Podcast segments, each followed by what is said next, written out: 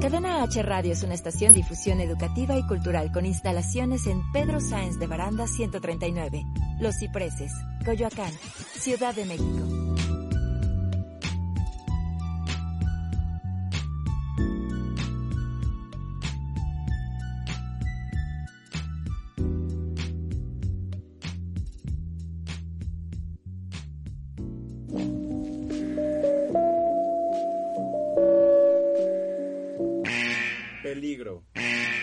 Peligro. Peligro. Peligro.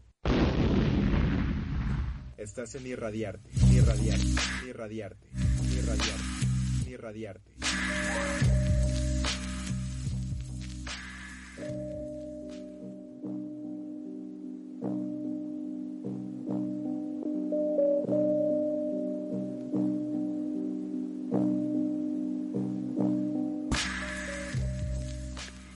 Hey, hola, ¿cómo están? Estamos aquí en Irradiarte. Yo soy Caín Santana y me acompaña. Álvaro García, el Pony. Y pues nada, estamos aquí en Cadena H Radio en ya 2020. 2020 se nos vino rapidísimo el año. Sí, también otras cosas, pero más que nada el año. sí. El año, el año. ¿Quién lo iba a decir? Estamos en el tercer día del año. Digo, hace, hace, sea, hace una semana, neta, no me imaginaba ya estar recibiendo el 2020 por acá. Exacto. Por eso hoy nos ven con cafecito. Es café, no es tequila, es para curarnos el, el final del Guadalupe Reyes, porque esto ya está terminando. Se nos están terminando las vacaciones. Bueno, ustedes, nosotros no tenemos Nosotros claramente. nunca tuvimos vacaciones. Porque esto es radio.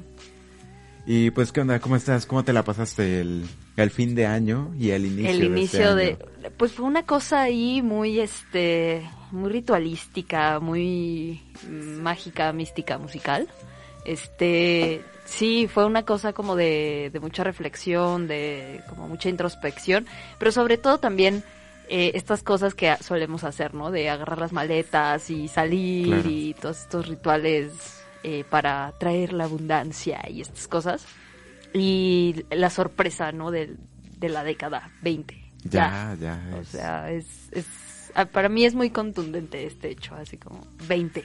Es curioso, ¿no? Para tú eres del año 95, 90 y, Sí. 95 también, ¿no? Nos ha tocado vivir del noven, o sea, ya son dos milenios para empezar, ¿no? De ¿Dos mil? de los mil a los dos miles. También, este, dos centenarios también, que fue de los 900 a los 2000, o sea, ese cambio. Ajá, y del dos, de los 2000 al 2010. Ujú. Y ya dos, dos décadas.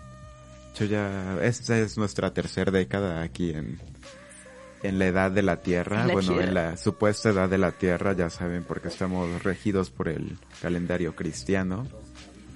Eh, tenemos dos cabinas aquí en Cadena H. Vengan a darse una vuelta, vengan a visitarnos. De hecho, vamos a tener invitados muy especiales para este año. Tenemos Sí. Estamos estrenando también nuevos programas, van a checar mucha programación nueva aquí con nosotros.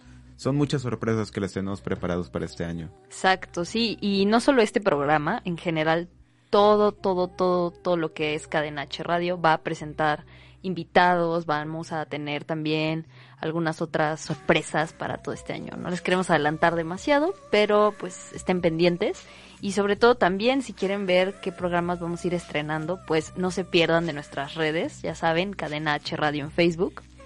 Y pues sí, este, este 2020 que nos empieza a sorprender, pues dime qué, qué te trajo a ti el, el año 20.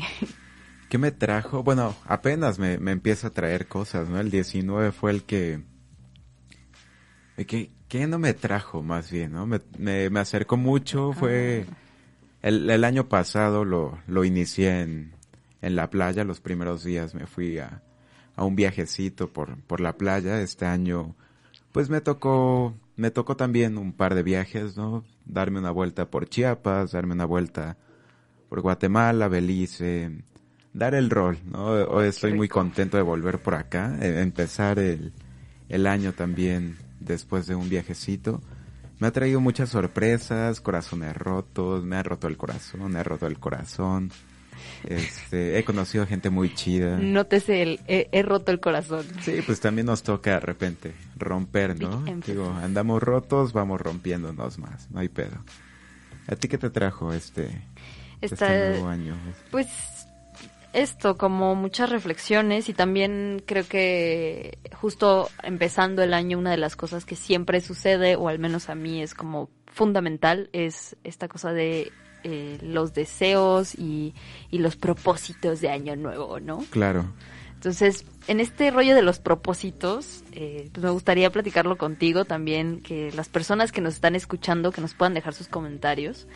Eh, a mí en, en general, o sea, sí hago esta cosa de 12 propósitos, ¿no?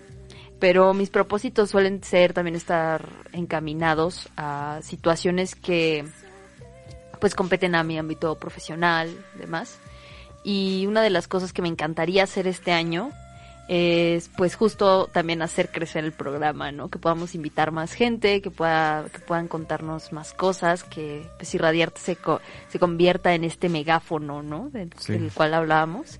Y otra de las cosas que también me propuse para este año, pues es justo eh, dedicarme como al trabajo personal y a estas cosas de el amor propio, El crecimiento. el, el crecimiento, un rollo también ahí medio espiritual eh, que ha aflorado en mí, no sé por qué, pero ahí anda. Qué bueno, Eh, qué bueno que te está llamando. Sí, está como ahí muy fuerte. Entonces, no sé si tú hagas este rollo de los propósitos, si tengas algo como que nos quieras compartir. Pues creo que mi personalidad va siempre como por, por esta parte como procrastinadora. Entonces se refleja incluso en los propósitos, ¿no? Se reflejó incluso es- este, bueno, el año pasado. Porque ahí me tienes como pensando en la lista, ¿no? De repente. Al final la deseché porque pues no, no son propósitos luego tan reales lo que nos, lo que, lo que llegué a pensar, ¿no? Como, o cosas que hago cada año, tipo, ya voy a dejar de fumar, este, ya voy a hacer más ejercicio, ese sí lo he cumplido, lo he cumplido bastante gracias a la bici, este, Qué bueno. pero pues sí, un, un par de propósitos, ¿no? El, yo creo que el más importante, el que ya urge, es terminar la carrera. Ya necesito este darle duro a la tesis, necesito darle duro al servicio. Ah, yo a también a la tesis. Todo esto que, a este trámite burocrático que te exige la academia para decir sí, sí soy válido en, en mi campo de estudio, aunque no me vayan a pagar lo suficiente por ello, pero bueno. Tome su reconocimiento, señor. Sí, y pues otro propósito es crecer aquí, ¿no? Que en Cadena H Radio. De hecho ya, digo, vamos a ritmos gigantes, ¿no? O sea, vamos a pasos agigantados. Yo creo que sí le hemos dado mucho movimiento a este lugar y se siente un ambiente muy agradable. Este año nos trae muchas sorpresas y nos trae mucho bienestar, ¿no? Ya las cartas se lo dijeron a Iván por ahí el otro día. Entonces, este, bien proyectos buenos. Esperen las próximas cosas que, que van a ver. Que aquí. van a venir, claro. Oye, ¿tú te acuerdas de algún propósito que hayas hecho el año pasado? Sí. Sí, sí me acuerdo de uno. Uno muy particular, el cual no cumplí, así, no cumplí de manera tajante, radical, rotunda, y fue precisamente, quiero acabar mi tesis. No pasó. O sea, shame on me, no pasó. Pero, pero eh, tengo claramente eso ya muy, como, muy mentalizado para este año y sobre todo también porque he entendido que, que la tesis y mi relación con eso no tiene que venir desde una desde una cosa tan impositiva, sino que también tengo que encontrar una razón en, en el por qué quiero hacerla, ¿no? Claro. Y, y qué procesos han posibilitado esa tesis y qué otros procesos también me hacen tomar esa decisión de quiero hacer esto encaminado a este tema específico, ¿no? O sea, digo, eso también es una cosa muy personal. Si ustedes están haciendo su tesis, si es su caso, este, pues pueden no amarla, ¿saben? Pueden también odiar esa situación, pueden querer solo terminarlo y está bien, es súper válido. Si eso les motiva a terminarla pronto, entonces háganlo, sí, sigan ahí. y, y, pues eso, creo que creo que es un propósito que compartimos, ¿no? Como Sí. tesis. Digo, para muchos solo es un trámite, ¿no? Y también es súper válido. Hay gente, hay dos extremos, ¿no? O sea, hay banda que dice, güey, yo quiero hacer este estudio, porque también eh, de repente nos comparamos, ¿no? Como con los grandes de, de nuestras áreas. Claro. Y dices como, güey, es que yo quisiera escribir, no sé, la crítica a la razón pura, así el equivalente a la crítica a la razón pura. Porque si Kant lo pudo hacer, porque yo, Yo no? también puedo. ¿no? Y también hay banda que dice, güey, esto solo es un trámite, esto simplemente, y más una, una tesis de licenciatura, que si no es tan, puede ser más una introducción a una tesis de maestría Exacto. o un trabajo. Pero yo creo que en estos casos donde nos enfrentamos a algo que está en continuo cambio, que no es como tan fijo, tan sencillo de definir como esa parte de las artes, de las humanidades, también de repente en el proceso en el que vas creando, en el que vas redactando, investigando, te surgen otras ideas, ¿no? O ya hasta cambiaste de parecer. sí, Entonces, exacto. es difícil, ¿no? Y, y luego uno quiere hacer las cosas, de verdad, créanme que queremos hacer las cosas. En verdad uno quiere hacer esto, pero Pero luego no sabes ni por dónde comenzar, ¿no? Sí, es, es difícil. También, si necesitan ayuda, a veces necesitamos alguna, algún empujoncito psicológico. No teman en pedir ayuda. Yo creo que ya esta generación es mucho más abierta para tratar problemas emocionales, psicológicos. Y pues no pasa nada. Si creen que es necesario, vayan a buscar ayuda. Apóyense en personas profesionales. Este, porque a veces eso es lo que no nos permite continuar. Exacto, sí, también eh, justo llevándolo de la mano, pues creo que una de las cosas que también, o al menos yo puedo notar en, entre las personas con quienes convivo, con quienes me relaciono, pues es que es esta cosa de "Ey, la academia pesa mucho, ¿no? Es que la academia en letras mayúsculas así gigantes y de oro, ¿no? Entonces también piensen que en realidad eh, no es como que tengan que honrar algo ahí grandioso y nada, ¿no? O sea, es un, también es, eh, pues una tesis también es una prueba de qué cosas aprendimos y qué cosas nos faltan por aprender. O sea, Sí, sí, sí. si las carreras no son, este, precisamente hechos terminados ni, ni eventos aislados que una vez que tú sales de ahí es como, güey, ya soy súper experto en esto, Claro. puedo con todo y este, no, en realidad apenas vamos Porque sabes empezando. que es medio triste luego, o sea, o, o más bien una situación real. Nadie consulta tesis de nivel licenciatura, o sea, cuando quieres hacer una investigación, eh, te vas a las fuentes primarias o a comentaristas, interpretadores de ciertas corrientes, pero no, no tomas como una fuente primaria, por así decirlo, para exponer un trabajo, una tesis de licenciatura, entonces no se la tomen tan en serio. No pasa nada. Vamos a un pequeño corte y seguimos con los propósitos de este año.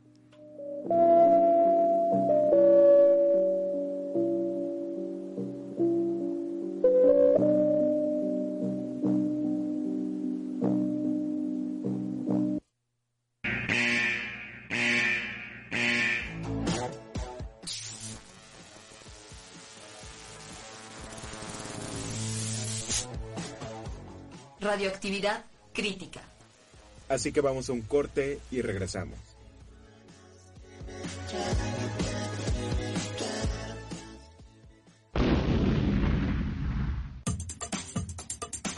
Cadena H, la radio que une. Yo soy Álvaro García y esto es Radio para Filosofarte, un espacio para la cultura, el arte y la filosofía. Este mes, la Cineteca Nacional exhibe una retrospectiva que muchos hemos estado esperando. ¿Dedicada a quién? A nada más y nada menos que a Luis Buñuel, exhibiendo una selección de sus películas y abriendo el espacio de La Galería. Un espacio que albergará material audiovisual, así como datos e información varia acerca de su obra, temática, estilos fílmicos, influencias y colaboraciones. ¿Sabías que Salvador Dalí colaboró con Buñuel para un cortometraje? Así es, en El Perro Andaluz podemos apreciar el gran trabajo surrealista de estos dos artistas. Trabajo de no más de 16 minutos que puedes encontrar fácilmente navegando por internet. ¿Y tú? ¿Ya lo viste? Escríbenos un comentario, síguenos en redes. Te ha hablado Álvaro García desde Cadena H, la radio que une.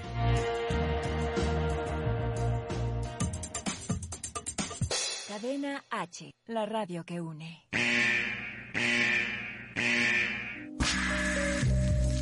Radioactividad crítica.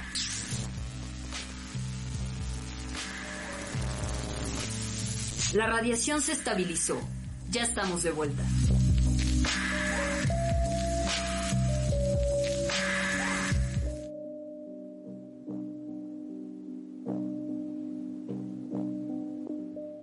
Bueno, y como pues ya ven, ya estamos aquí de vuelta. Un pequeño corte. De hecho, los cortes de aquí son muy pequeños, justamente para que no se despeguen, para que solo tengan tiempo de a lo mucho ir al baño, tomar un refrigerio y regresar con nosotros.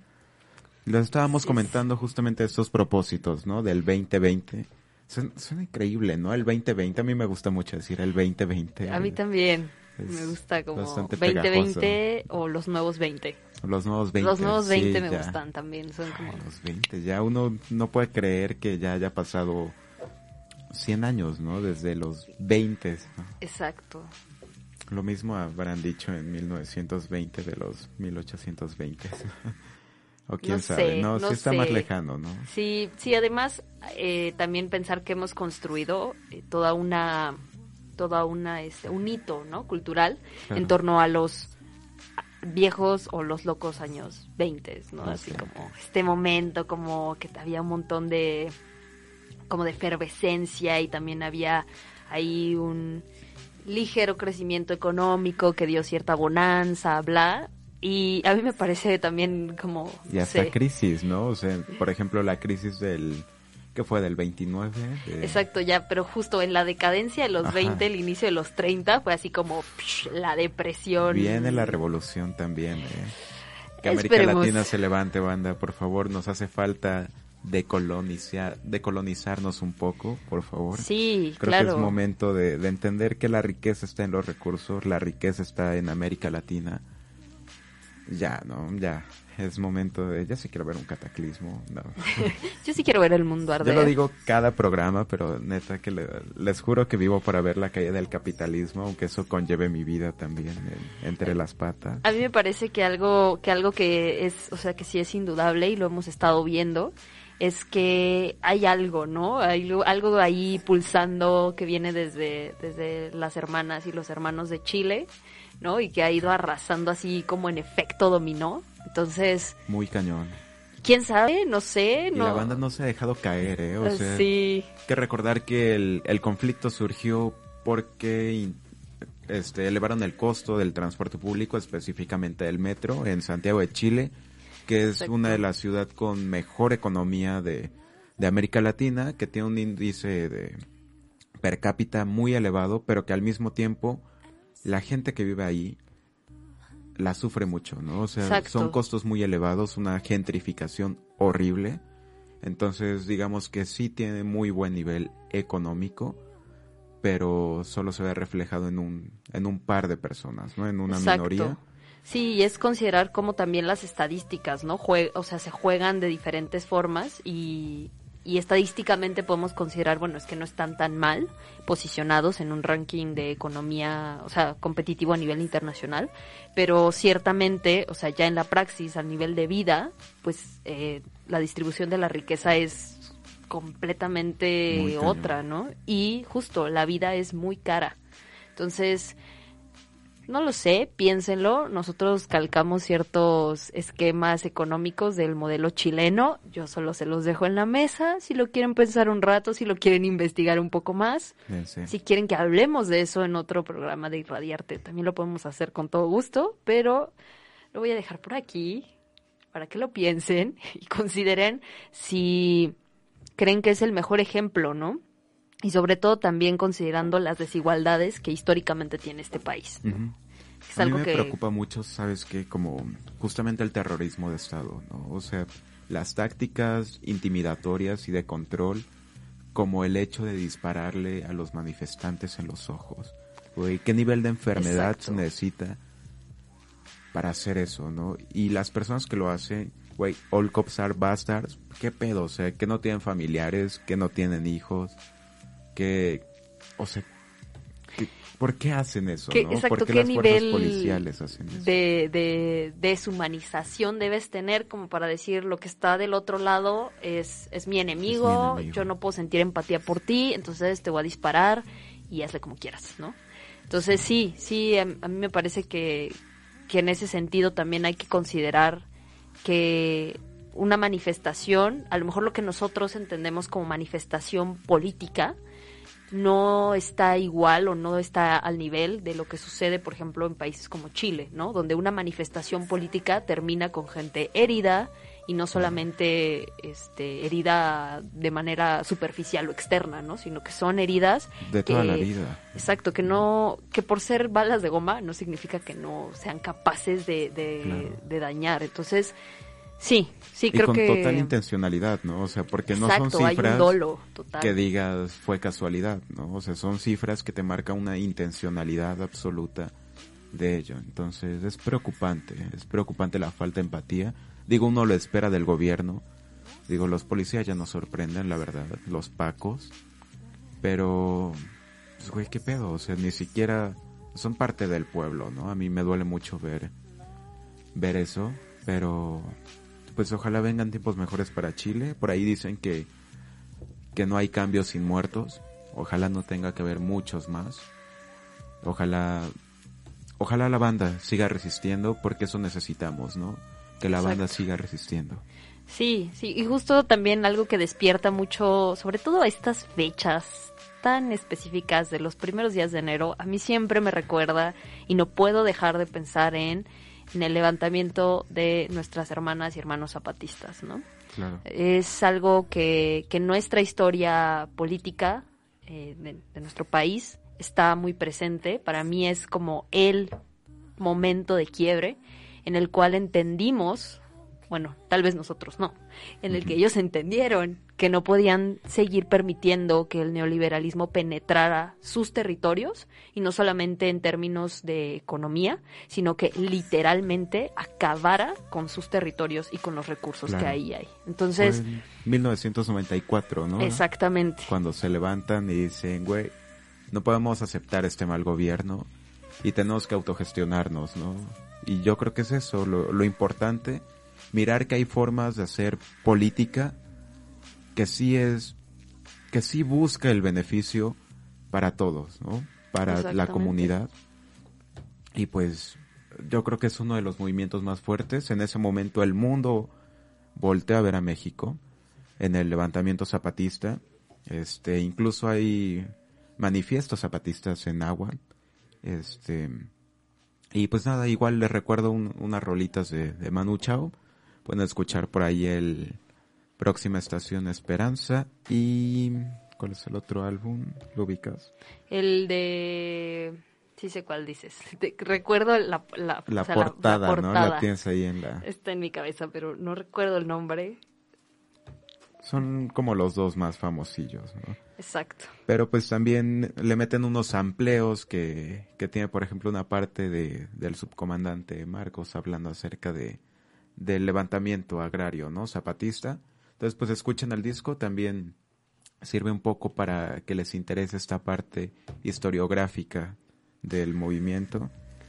Exacto, sí, y, la verdad es que, pues eso, o sea, creo que una de las cosas que también trae consigo el- la llegada del año nuevo, específicamente esta nueva década, pues son estas como, no me gusta decir esperanzas, porque, porque no sé qué tanto sea como este aliento de, güey, sí, las cosas van a cambiar, no lo sé, sino más bien como decir, seguimos en resistencia, ¿no? O, o debemos permanecer, o deben Claro. mantenerse nuestras resistencias, porque no, no es una cuestión meramente, o sea, vaya, no es un grito de guerra vacío, ¿no? Es una cosa que, que de verdad nos atraviesa Claro. todo el tiempo, todos los días, está ahí. Y me parece que también es un buen momento como para evaluar, ¿no? En dónde estamos, en qué lado de la cancha se juega, Justamente. ¿no? Porque aunque no tuviera, digamos que el impacto que uno desea, sí cambia la vida al menos de forma individual y, y un poco hacia tus alrededores, ¿no? Entonces yo creo que es una forma muy, muy necesaria de justificar la vida y pues, también vivirla en lucha, ¿no? También cre bueno, pelear por, por tus ideales, justamente también respetando otras formas de vida. No, lo, no los discursos de odio, yo creo que los discursos de odio nunca pueden respetarse como libertad de opinión. Hay que saber diferenciar en lo que es emitir una opinión y emitir un discurso de odio desinformado. Exacto. Sí, son, son esta serie de, de situaciones que es bueno evaluar, ¿no? Que a mí me parece este es un gran momento para evaluarlos y tomar decisiones en torno a ello, ¿no? Hay que siempre hay que tener esa capacidad de decir yo quiero hacer esto, yo voy a hacer esto y reconocer cuando decimos yo no quiero o no puedo. Claro. Entonces, también es una cuestión que, que, dejamos sobre la mesa porque este tema es largo. Sí, ya siempre decimos que vamos como a no ponernos tan políticos e inmediatamente... No hay que politizar, no hay que politizar y terminamos aquí siendo chairos. chairísimos, además este, no poder. Siendo este, contracultura anticapitalistas, este, punks. Bien punks. Pero pues es que así somos, o sea, es en serio, yo creo que yo creo que el subtítulo de Irradiarte debería ser como como el programa más este chaira punk punk de cadena H radio, o sea, es que no, perdón. Ya es como una religión que practicamos, ¿no? El chairiponquismo. Exacto, sí, con, sus relativas este divisiones y divertientes y sí. bueno, pero véanlo así, una pequeña dosis de esa microdosis de política de política punk este a nadie le hacen daño sí no ya les habíamos dicho que aquí hay radioactividad crítica entonces pues no es sorpresa no desde el principio se lo estamos diciendo. Era una advertencia muy en serio. sí, es cuando les decimos peligro ¿eh? entonces porque no no nos andamos con mamadas aquí. Y bueno ya que estamos hablando de las de las cosas punks te quería comentar, bueno, ya pasando a temas un poco más alegres, este 2020 nos trae cosas chidas, muchas cosas musicales bastante chidas. Vienen los Misfits, así. Los punks de los Misfits vienen a, México, van a, van a estar en el domingo. punks, ¿no? sí, ya. O sea, no, no los inviten al pinche slam, al mosh pit, porque se los van a acabar. Pero igual si pueden echarse un, un mosh pit ahí con, con esos güeyes mientras ellos tocan. No, no los golpeen, por favor, ya están medio rucos. Sino este, en el concierto de ellos, eh, sí, efectivamente. Sí, vienen los Misfits, viene Def Leppard para el Domination. Ojalá este año esté, esté chingón. Mmm, mmm, Def Leppard. Sí, me siento, digo, no, no me tocó, digo, no es de mis tiempos. Lo disfruto un chingo pero me hace sentir rusco, ¿no? También. aquí, aquí en cabina nos dicen que, ah, ok. Perdón, Iván, no, no es una pedrada contra ti, amigo. No es, no es algo personal, no, es que, es que no nos tocó, o sea, no. no. nos tocó en realidad. De pero claro que sí, nos gusta bastante. También viene Tom York, que es el vocal de Radiohead, tiene un proyecto este individual como solista, entonces también dense una vuelta, seguramente trae cosas chidas. Sí. Vienen The Chemical Brothers que hacen música electrónica finísima Muy buena. y un espectáculo de luces que siempre es un cagadero visual. Sí, es, por favor, maravilloso. Disfrútenlo, ¿no? Creo que vienen ellos, viene de nuevo Time Impala, digo, ya ya está viniendo más seguido con MGMT. Esa esa mancuerna, esa dupla ha funcionado cañón, o sea, las ventas en ácido han de estar durísimas para estas épocas. Esto no es una apología a consumir drogas, big disclaimer, pero sí lo creo, o sea, ¿sabes? ¿eh? Como porque son muy eh, psicodélicos. Sí, yo por ahí del 2017 fui al concierto de Roger Waters para el tour Osandem, que fue en el en el Foro Sol, no en el en el Palacio de los Rebotes, justamente. Y llegué en el metro, ¿no? Línea café, te bajas así. Y ni siquiera había llegado a la calle. Lleven sus cuadros, lleven sus ácidos, quieren una tacha. Y yo así, güey, así de descarados en el metro. Dame tres. Dame tres segundos porque vamos a un corte y regresamos.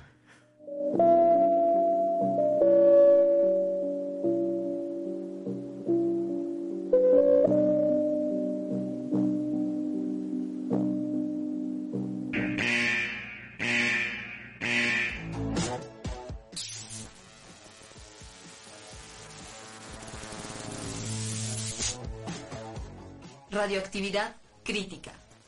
Así que vamos a un corte y regresamos.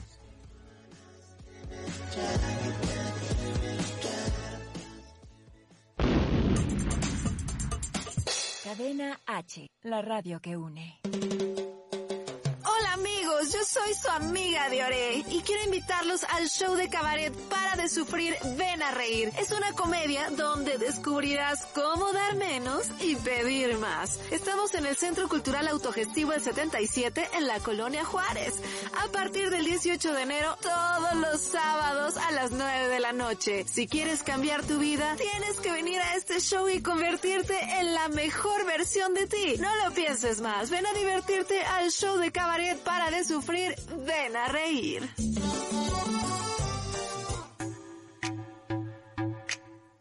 Hola amigos, yo soy Paulina Usigli y quiero mandarles un saludo, un beso y un abrazo a todo Cadena H Radio, la radio que une. Son un gran equipo y sigan creciendo mucho más. Cadena H Radio, la radio que une.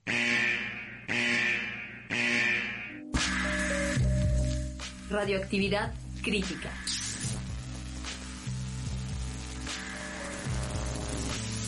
La radiación se estabilizó.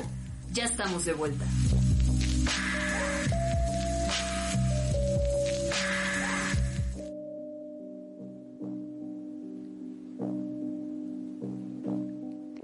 Y bueno, ya estamos acá de vuelta en Irradiarte, ya saben, por cadena H Radio, la radio que une. Y nos encuentran, recuerden, en Facebook como cadena H Radio. Y bueno, estábamos acá platicando con eh, mi querido Álvaro sobre los conciertos y va, va a venir mucha gente que, que yo siento que ya, no sé, por- no- o sea, no sé si se deberían seguir dando conciertos, o sea, si tienen un buen, un buen, una buena base de fans, Claro. pues es entendible, pero mm, no sé qué tanto Pero la es... calidad musical de Exacto, repente, no sé qué tanto es como un gran concierto, ¿sabes? Como los Creedence, vienen los Creedence, es como, güey, o sea, yo, yo ya los hacía en la tumba, ¿no? Exacto, es como... Billy Joel, like todavía. Creedence Why. Exacto. Viene Soda Stereo, que eso ha causado bastante polémica entre la banda porque dicen, güey, Soda Stereo es Soda Stereo sin Cerati. Y eh, eso ha, ha causado mucha polémica, ha dividido mucho a los fans también por ahí. Sí. Vienen los, Bas- los Backstreet Boys, o sea, Güey, sí, tengo una, yo tengo una gran anécdota en torno a esto. Cuando, yo recuerdo cuando salieron los boletos, o sea, esto les estoy hablando, creo que era septiembre del año pasado, octubre del año pasado, 2019, y recuerdo estar trabajando, en aquel momento yo trabajaba en, en el Museo Jumex, saludos, y este, mis amigas era de, güey, van a venir los Backstreet Boys y necesitamos comprar los boletos así en preventa. Escena siguiente, se agotaron. madre, o sea, sí, es así, que- en cosa de minutos, fue así de, ya no hay. O ni siquiera minutos, ¿no? A veces son segundos, o sea, de que te equivocaste tantito o tardó tres segundos más en cargar la página y ya. Y ya fue así como, bye. Exacto. Y mis amigas así de, no, no puede ser, pero es que yo los quería ver, son increíbles, ¿no? Y creo que de hecho abrieron como tres fechas, una cosa así, porque, porque estaba saturado. Sí. Y, sí, sí. y eso, eso creo que sí es como mucho más como del- de, la época de los 90, ¿no? A mí sí, yo sí recuerdo escuchar a los Backstreet Boys, pero, híjole, no, yo no soy fan, o sea, entiendo quienes puedan ser fan, pero sí también, aunque no son viejos, porque realmente no, lo son, claro. no sé qué tanto me gustaría ir a verlos. bands, ¿no? Así como, hey, quiero venir, quiero ir a ver mi boy band favorita. Dice Iván que él sí va, que si le pichan un boleto, que si alguien tiene un boleto, se lo dé. Dos, Dos, por dos favor, de preferencia dos. porque le gusta estar cómodo. Exacto. Sí, sí, quiere, quiere este constatar que siguen, que siguen siendo este grandes bailarines. Sí, sí, sí, a ver cómo lo mueven todavía. Este, también vienen otros de, de mis artistas favoritos, viene Pearl Jam para el 2020, viene uno de mis jazzistas favoritos, exquisito, Kamasi Washington, dense un rol, este, YouTube, Kamasi Washington, igual por acá abajo les voy a pegar una, una liga, un video, linkito. este, sí, también este, e- eso fuera del aire. también le- les pego lo que quieran, se hacen contrataciones, reserven sea, al 55. sí. Se hacen contrataciones. bueno, al menos cobra.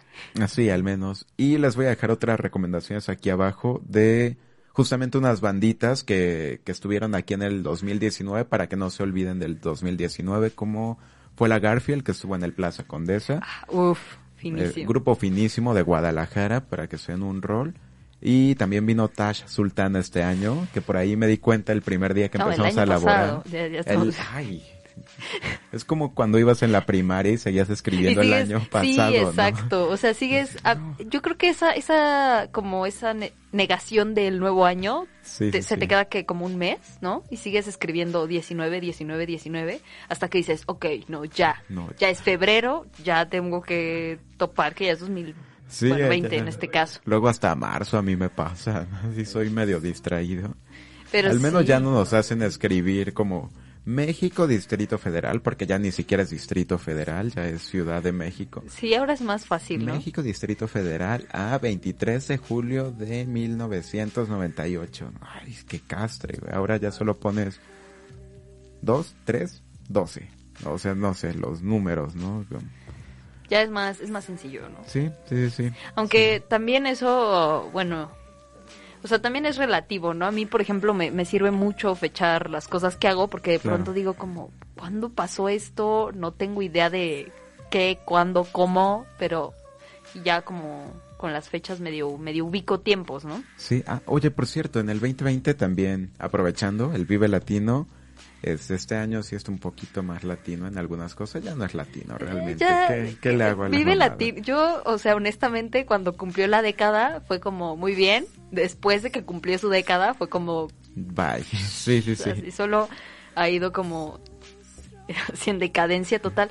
¿Te acuerdas una vez que hicieron creo que tres los días seguidos? Tres, cuatro, que creo que era jueves, viernes, sábado, Yo domingo. iba en ese tiempo, Y yo así en de, 2011. Güey, basta. Cuatro días, ¿quién? O sea, No, pero en ese hay entonces lo humano. pagabas en 250, el abono te salía en no más de 800 varos y ahorita eso te sale un boleto y con suerte, ¿no? Sí, no, no. Sí, la- el capitalismo. Vive. Latino, nos decepcionaste.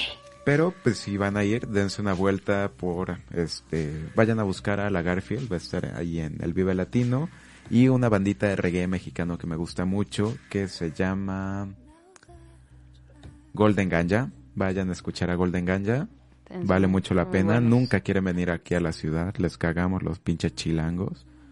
Entonces vayan a aprovechar en, en el Viva Latino que sí van a estar por ahí.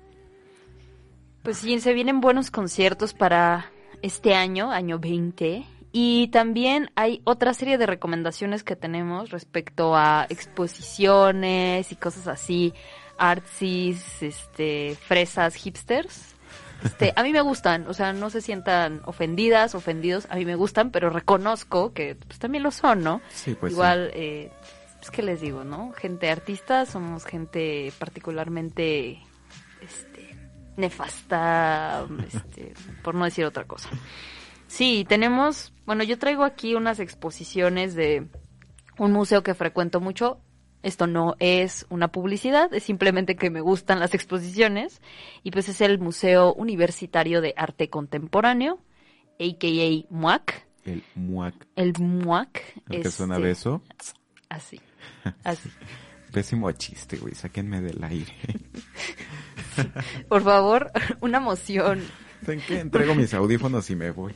una de estas peticiones que se firman online, así como sacar a Álvaro García. ¿no? Exacto. Y cuéntanos más, Sofía. Pues bueno, este museo está exponiendo precisamente a el gran artista Manuel Felgueres. Es un gran artista, de verdad. eh, digo, hay, hay parte de su producción a la cual yo particularmente no me siento muy atraída, pero en general verla como en toda su, o sea, como en el desarrollo de este artista Manuel Felgueres es algo increíble. Esta es una oportunidad muy buena para ver su trabajo. También tenemos a Marcos Curtix, que también es un artista bastante interesante. Eh, Rubén Ortiz Torres es una joya, de verdad, vayan a ver Rubén Ortiz Torres, se los recomiendo. Así, o sea, con creces, vayan a verlo. Es, es algo que les mm, que tiene como esta cercanía como con el arte objeto, entonces seguramente les va a ir a hacer como ciertos guiños con la con este contexto de la cultura popular. Y eh, pues eso podemos encontrar en el MUAC. Este, todavía hasta el 12 de este mes, o sea, ya en un par de días. Eh, re- no sé si recuerdan, en un programa de Irradiarte les recomendé ver, programa, de hecho. de hecho, les recomendé ver este la exposición de de Venegas, no, no de Julieta, de su hermana, o sea, y, y volví a hacer la misma referencia Sí. de esta Ivonne Venegas. Negro. Sigue, yo creí que ya la iban a quitar. Esa, esa advertencia me dieron a mí, así me amenazaron como, pues es que ya la vamos a quitar este fin de semana. Y yo, Ay, mira, ya. y va. pues no. Y pues se arrepintieron. ja. Sí, no, pero sigue ahí la exposición. Entonces, si quieren ir a verla, de verdad, aprovechen. A mí esa exposición me encantó y de verdad van a ver algo que podría catalogarse como memes, de verdad. Vayan a verlo. Si les gustan los memes, vayan a ver esa exposición porque se van a topar con unas Ahí cosas. está, aprecien el arte también en forma de memes. Así, Claro. Aprovechenlo. Sí. Dos por uno. O sea, recomendación total, cuando vayan a un programa, a un programa, a un museo de arte contemporáneo, entren en un mood como si estuvieran viendo memes. Y créanme que muchas piezas van a tomar sentido en ese momento, ¿no? Excelente. Así es. Yo igual les hago la pequeña recomendación, unos tres museos que pueden visitar que son gratis. Dense una vuelta al Museo de la Acuarela, que está aquí súper cerca de Coyoacán. Tiene un jardín precioso y pueden adquirir acuarelas ahí, pueden comprar acuarelas. Este es como un pequeño oasis para perderse en la ciudad. La Casa del Lago Juan José Arreola también es un jardín hermoso, increíble. También aprovechen, llévense un libro de Juan José Arreola. Tres, tres días y un cenicero, se lo recomiendo bastante. Y el Centro Cultural España, que está ahí en el centro, atrás de la catedral. ¿no? Exacto. Atrás de la catedral. También de repente tienen conciertos. El año pasado, antepasado, había San Pascualito Rey por allá. Entonces, este, Sí, la, la cartelera de del Centro Cultural de España está bastante, este, o sea, tiene bastantes propuestas tanto de conciertos, de poesía, hay de pronto también exposiciones, Sí, o sea, Centro Cultural de España ofrece cosas bien chidas y la Casa del Lago en estas fechas revisen de manera más puntual sus redes porque siempre sacan una, una oferta de talleres. Mm, Sí, genial. siempre, siempre a Ya principios de año y a mitad para- de año. Ah, pues aprovechen. Una recomendación, si van al centro en bici, sobre todo al Centro Cultural España, es foco rojo de robo de bicis, tengan chingo de cuidado, por favor. Y también los policías se están poniendo bien pendejos en el primer cuadro de el- del Zócalo Capitalino. Entonces vayan desmontados de sus bicis, busquen un buen lugar para amarrarla y que esté adecuado para ello, porque luego les van a decir que los postes es patrimonio de la humanidad y se van a llevar su bici al pinche corralón. Entonces no, queremos eso. Es que es el poste patrimonial. Ya saben, la cochista de Claudia Sheinbaum no le gustan las bicis y el traidor de Andrés Lajaus, jódete. No digas que eres ciclista, güey, no lo eres. Este, solo sales a dar el paseo en tu bici. Este es el momento colonia. en el que ustedes insertan el meme, que yo sé que ya es del año pasado, pero sigue siendo fa- sigue siendo fabuloso, de la mujer que es como, me dijiste que era ciclista y el gato, El con la ensalada. Sí, no dejen morir ese meme, todavía tiene, tiene mucho poder. Bueno, que también el, su, su nueva como reconfiguración de ¿y por qué escribiste bla? ¿Sabes? De la señora que está con el gato La gatita. y que le enseña el cuaderno. Está muy bueno, de los favoritos de nuestro productor Iván. Un Háganos saludo a toda la banda que nos está viendo. Ya casi se nos termina el programa, ya nos estamos despidiendo de esto. Entonces, gracias a todos los que hacen posible este Tranquilo, este programa. amigo. Digo, solo Ay, ya, ya Por- me, me avisan aquí que todavía nos queda otro bloque. Yo ya, O sea, él ya se está yendo. Ya ando corriendo, Él ya ¿no? agarró la bici, o sea, él ya se va. Sí, perdónenme, no, no pienso mucho después de, de todas las cantidades Es que industriales de el- el alcohol café. y comida que me he metido estos días. Pero, ¿qué onda? ¿Vamos Pues a un nos vamos corte? a un corte. Tranquilos, no se vayan, así, neta, no se vayan. Déjenme solo es un pensar dos corte. segundos.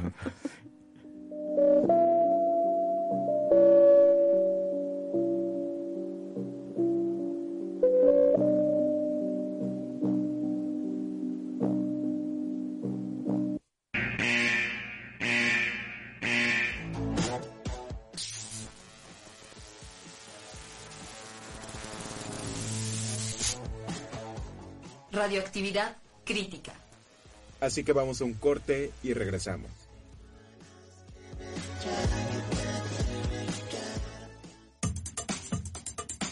Cadena H, la radio que une.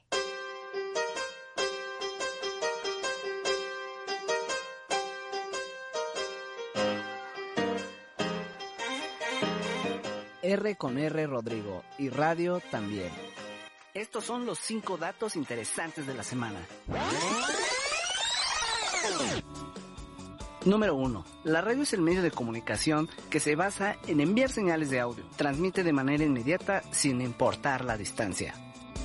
Número 2. La frecuencia modulada es la técnica de transmisión por radio. La FM es capaz de transmitir más información del sonido.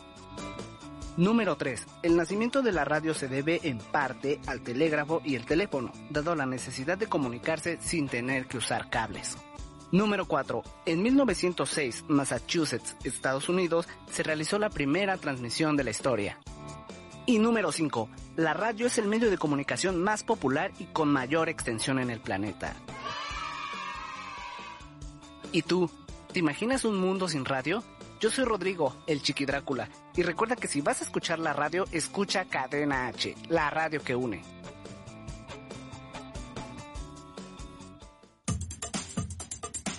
Cadena H, la radio que une.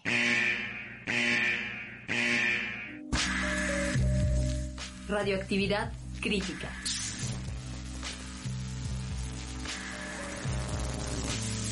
La radiación se estabilizó. Ya estamos de vuelta.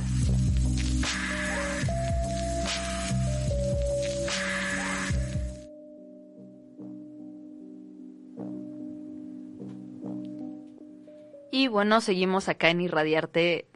No nos vamos a ir todavía. Discúlpenme, ya, ya me andan correteando por aquí. Es que, es que tenía, como estaba hablando de la bici, tenía muchas ganas de subirse en ella y, e ir es a... mi psicosis, ¿no? Es- e ir a, a decir como, mira, ando en bici. No, sí, pero ya casi, ya casi. Y claro, claro, nos, ac- nos acaban de mandar aquí un, un meme fantástico, o sea, a propósito de las tesis de las muy que hablábamos. ad hoc, ¿no? Sí, en, en a el propósito primer bloque. del amor romántico y las tesis. Que dice, quisiera hacer tu tesis para que nunca me termines. Yo, híjole. No, no me conviene decir estas cosas al aire, entonces vamos a dejar así. Es como, mm, Ya, ya nos andamos balconeando. Sí, sí, no, este. Saludos. Saludos, tú sabes quién. Tú sabes Sí. quién eres. Tú sabes quién eres. Sí, no, o sea, entonces, este, dejémoslo así. Y, y sí terminen sus tesis y también terminen sus relaciones este, tóxicas si es que las tienen. Y no apliquen el ghosting. Está, está muy culero que hagan el ghosting. El ghosting es No. cuando, por si lo han aplicado, que seguramente sí, simplemente dejas de hablarle a una persona, desapareces de, de su vida, ya no le contestas, ya simplemente no haces planes con alguien con quien estás desarrollando un vínculo afectivo o sexoafectivo. Y pues no, o sea, si ya no quieren estar con esa persona, díganle, no, comper, solo te quería para una vez, no pasa nada. Vale más que te digan eso a, a que no te digan nada, ¿no? Luego le crean traumas a la bandita. Le está, le está doliendo esto, a- le está doliendo esto Sí, a Álvaro. ya no me lo hagan, por favor, ¿no? Está, está, está así como, y entonces luego ya no te hablan y ya no te dicen.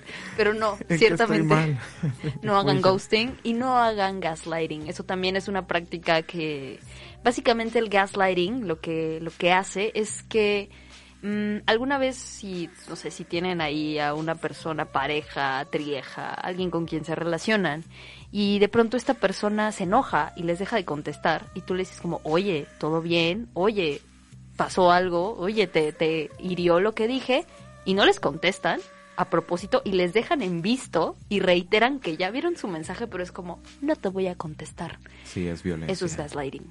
No hagan eso. O sea, de mejor sean suficientemente capaces de decir la verdad. Sí, la verdad no quiero hablar contigo. En este momento, por favor, no me escribas. Sí, no es te voy a sencillo. contestar en un rato. O apaguen el phone o algo así, ¿no? O sea, porque también es válido. Yo creo que a veces la inmediatez de las comunicaciones que nos brinda el Internet es una de- desventaja en muchos casos. Nos lleva a puntos como psicóticos, ¿no? A celos enfermizos.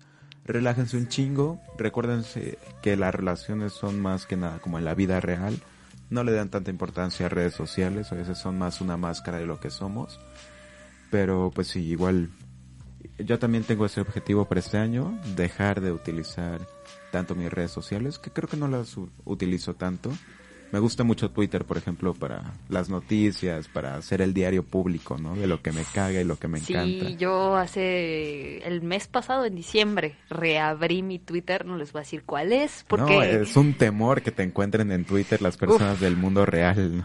yo, yo tengo toda una, tengo una historia ahí de ter- horror, terror, este, lágrimas. Tiene su parte como romántica, pero en Sí. general horror, terror de Twitter. Somos muy tristes en Twitter, ¿no? Siempre nos andamos quejando de todo también. Sí, algún día, así, si algún día quieren, les interesa, podemos hablar de Twitter y tal vez yo les cuente mi anécdota de terror, horror, vilipendio, nefastez en Twitter, pero, Wow, pero sí, mm, grave problema. Un día hacemos un hilo de ese, de, Sí. de ese tweet. Exacto. Y pues bueno, pasando a temas de nuevo más amables, siempre, de alguna manera, siempre oscilamos Nos así encanta como la polémica. entre cosas rudas y entre, ajá, vamos a, vamos a recomendarles cosas lindas. Este, justo estábamos hablando de este personaje que la verdad es, o sea, en sí, él en sí mismo es, es todo, o sea, es, es, es un mar, es, es inmenso, es un universo en sí mismo, y estoy hablando de Leonardo da Vinci, ¿no? Da que es este ser que hizo un montón de cosas, o sea, podrían hablar únicamente de su pintura y eso ya sería tema solo. Muy ¿no? cañón. O podríamos hablar de su incursión en la ingeniería y eso también ya sería tema El solo. vato igual está muy adelantado, ¿no? O sea, ya tenía prototipos o, bueno, ideas como helicópteros, tanques de batalla, o sea, el güey, neta, no vivía en el 1500, vivía en el 3048. Sí, no sé, Sí. cyberpunk.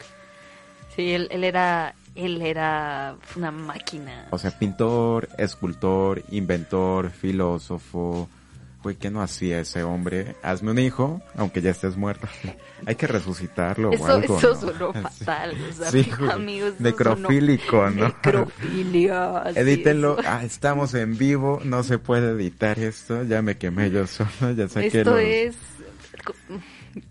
sí, no, no hagan eso. Esto tampoco es una apología a eso. Eh, Es solo una referencia a Necromantic, si les gusta el cine gore. Por También- ahí, sí, soy medio Muy- fan del mucho, cine gore. Mucho cuidado con esa película, ¿eh? O sea, pues, si, si la van a ver, no la vean con sus papás. No, es más, no la vean con alguien cerca. Sí, Necromantic. No, Necromantic. Necromantic Mm, es una no banda. la vean con alguien cerca. O sea, es, es una película que tiene ahí sus escenas. Sí, están sexualmente fuertes y sobre todo escenas como muy tabú, ¿no? Es como Holocausto Caníbal, El Cien Pies Humano, las recomendaciones para ya el principio de ¿no? año. Este, No me hagan caso. ¿Cómo se llama? El Serbian Film. Eh, esa es muy buena. No es- vean ese tipo de películas al inicio de año. Ahórrenselo, ahórrenselo. Sí, no, no las vean. De hecho, la Serbian Film tiene mucha polémica por escenas sumamente violentas. Yo creo que es de las más, de las películas más polémicas de la historia. Vale como referencia cultural, pero si sufren un poquito el estómago, si son sensibles son para la violencia gráfica, porque es bastante gráfica, no la vean. Este, o vean video, Videodrome. No sé si has visto Videodrome por ahí. No. Luego te la rolo. Sí, tengo. Ya, ya no voy a hablar de, de esto, de, de mis extraños hábitos de, de cine. ¿Alguna vez has visto tesis a, a propósito de? Tesis, no, no he visto tesis. Eres como el morro de tesis. O sea, es básicamente se trata de un, de un chavo, de un sujeto que estudia comunicación. Bueno, pero la protagonista en realidad es una chica, entonces como que van en el mismo curso y entonces le dice como, ah, sí, tengo muchas películas gore en mi casa y literal, o sea, de pronto abre así las gavetas y, ¿no? Así repleto. Ese es Álvaro. Sí, sí me late. Bueno, cuando era más morrito me gustaba mucho el cine gore porque yo creo que retrata una realidad que muchas veces queremos negarnos de la humanidad, ¿no? Que también nos gusta la violencia, que también nos gusta, que somos sádicos por naturaleza. No creo que todos, ¿no? Así, algunos nos gusta que nos peguen, algunos nos gusta golpear, ya lo dice la canción de Sweet Dreams. Este, pero sí es, es algo que es innegable de, de la humanidad. Por eso me gusta, ¿no? Porque incomoda también. Pero nos desviamos muchísimo del Sí, tema. no, llegamos a un lugar extraño. Así pasa en las conversaciones, porque esto es una plática, ¿no? Más que nada. Pero este año cumple 500 años este del aniversario luctuoso de Leonardo da Vinci. Y hay una exposición, ¿no? Exacto. Eh, todavía falta un ratito, esto es en febrero, pero eh, igual váyanse preparando porque seguramente va a haber filas inmensas, o sea, inmensas. Y esto va a ser en el Palacio de Autonomía. Eh, esta exposición es algo así como inmersiva. No sé si ubican más o menos las exposiciones inmersivas. No quiere decir que tú vas y ves algo en la pared, así como estático, sino, en real- sino que esto tiene movimiento y hay mucho video y puede estar en el techo, puede estar en la pared, puede incluso pasar por el, por el piso. Y entonces eso le da un dinamismo bastante rico, ¿no? Es a con la exposición. experiencia 3D, ¿no? Exactamente, sí. Es- ya no simplemente vas a observar una exposición, sino que eres parte de, de todo el movimiento, ¿no? Entonces, pues yo creo que está muy padre eh, la forma en la que estamos aprovechando nuevas tecnologías justamente para dar Exacto. otro tipo de experiencias a las personas, pues vale mucho la pena. Entonces sí, compren las entradas con anticipación porque las filas seguramente van a estar bastante largas, así como la que luego uno se encuentra afuera del Palacio de Bellas Artes o afuera sí. de la Casa Azul aquí en Coyoacán cada domingo, así. Sí, no, el, y también algo que me parece muy interesante de Da Vinci, digo, si, quieren profundizar mucho más en el tema, pues es justo como este, es que no me gusta decir artista, porque él era mucho más que eso, ¿no? Este Bueno, multidisciplinario. este polímata, eh, este hombre, es que justo tenía unas metodologías de trabajo muy específicas, ¿no? O sea, escribir a la inversa como en espejo, ¿no? Está y, bien loco ese o sea, era como, no cualquiera de nosotros diría, oye, te estás haciendo más pesada la chamba, ¿no? Porque escribes en espejo, o sea, al revés, o sea, ¿para qué? Y en realidad para él también era un poco un ejercicio de memorización y de evitar que su trabajo fuera robado por otros, Claro. ¿no? O sea, pensemos que él vivió en, en una época, en un momento, en el que estaba esta idea del, del, bueno, no era una idea como tal eh, considerada, pero el punto acá era que el hombre tenía que incluir a las artes y a la ciencia en un mismo espectro, porque esto era el, el- el umbral del humanismo, ¿no? Claro. Decíamos, claro, es que no podemos separar estas cosas, van unidas. Y entonces, en ese afán, este, este hombre así hizo de todo. Y a mí me parece que justo esta, como este recelo un poco para que no fueran hurtados sus planes o sus investigaciones, pues también se debe a que, digo, quienes no lo sepan, él estaba siendo como patrocinado, ¿no? Él tenía mecenas. Entonces, imagínate que alguien más llegara y, no sé, se llevara sus inventos o algo, pues entonces esos mecenazgos él los perdía, por lo tanto perdía sus posibilidades de vivir. Y pues cuello. Sí, ¿no? El vato hasta escribía con una mano y dibujaba con otra, ¿no? O sea, era una persona sumamente inteligente, inventor, este, pintor, escultor. Yo creo que fue, ha sido una de las mentes más brillantes que ha visto el mundo, multidisciplinario, ¿no? O sea, que realmente quería abarcar y un amor profundo por el conocimiento, ¿no? Y Sí, sí, también eh, a mí algo que me que siempre me ha impresionado no es esta esta necesidad por siempre hacer más también lo llevó incluso a inventarse cosas, ¿no? Este, yo no digo, no sé si lo sepan, el fresco de la última cena, esta imagen como tan icónica, representativa de Da Vinci, en realidad es un fresco que se hizo bajo una técnica en la cual él podía pintarla aunque el fresco no estuviera literalmente fresco, Fresco. ¿no? El fresco para hacerse necesitas que la cal esté, esté fresca para que reciba el pigmento y él como se tardaba mucho, él decía, es que no me puedo esperar, entonces inventó una que era como de, como al seco, ¿no? Como un fresco al seco, más o menos, por decirlo de una manera eh, como muy, muy vaga, ¿no? Pero sí, Da Vinci en realidad hizo muchísimas cosas, innovó en muchísimos campos y yo creo que toda esta experiencia que se va a venir en febrero pues por allá nos van a encontrar, seguro igual. Nos pueden escribir y nos vamos juntos a dar el tour por allá, ¿no? Sí. Y aprovechen también que esto les sirva de inspiración para hacer la tesis, para también, pues yo creo que, que también nos hace falta a veces explotar el ingenio, la creatividad, ¿no? Ponernos a Exacto. escribir, ponernos a pintar, a dibujar, ¿no? Háganlo, es un ejercicio bastante bueno y no, no lo hagan para otros, ¿no? Primero para ustedes. Y ya, si les va gustando, vayan compartiéndolo, aunque no les guste tanto. Se nos está acabando el programa, Caín. Ahora, ahora sí. Ahora sí, Ahora ya sí. esta no es una alarma. Esta no es una falsa alarma, esto está es sucediendo. tercera llamada, nos vamos. Exacto, y pues eh, de parte de Irradiarte, esperamos de verdad que nos escriban en nuestras redes, ya saben, Cadena H Radio en Facebook, y ahí van a encontrar no solo este programa, sino toda la programación de Cadena H. Y pues nada, la verdad es que esperamos que este inicio de año les sea increíble a todos ustedes y a todas ustedes también. ¿Tus redes personales, Caín? Mis redes personales, eh, todavía, todavía sigue activo por ahí. Es en Instagram, me pueden encontrar como Niñix, se escribe N-I-N-X, guion bajo, Caín. Y ahí me pueden encontrar, voy a estar subiendo ahí unas cosillas.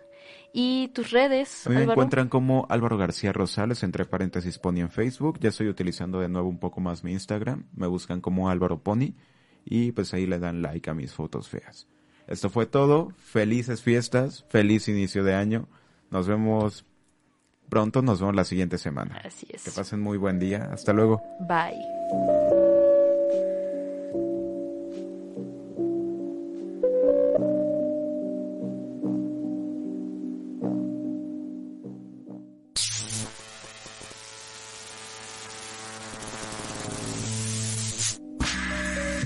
Si sobreviviste a la radioactividad, Sintonízanos la siguiente semana, aquí en Irradiarte. por Cadena H, la radio que une.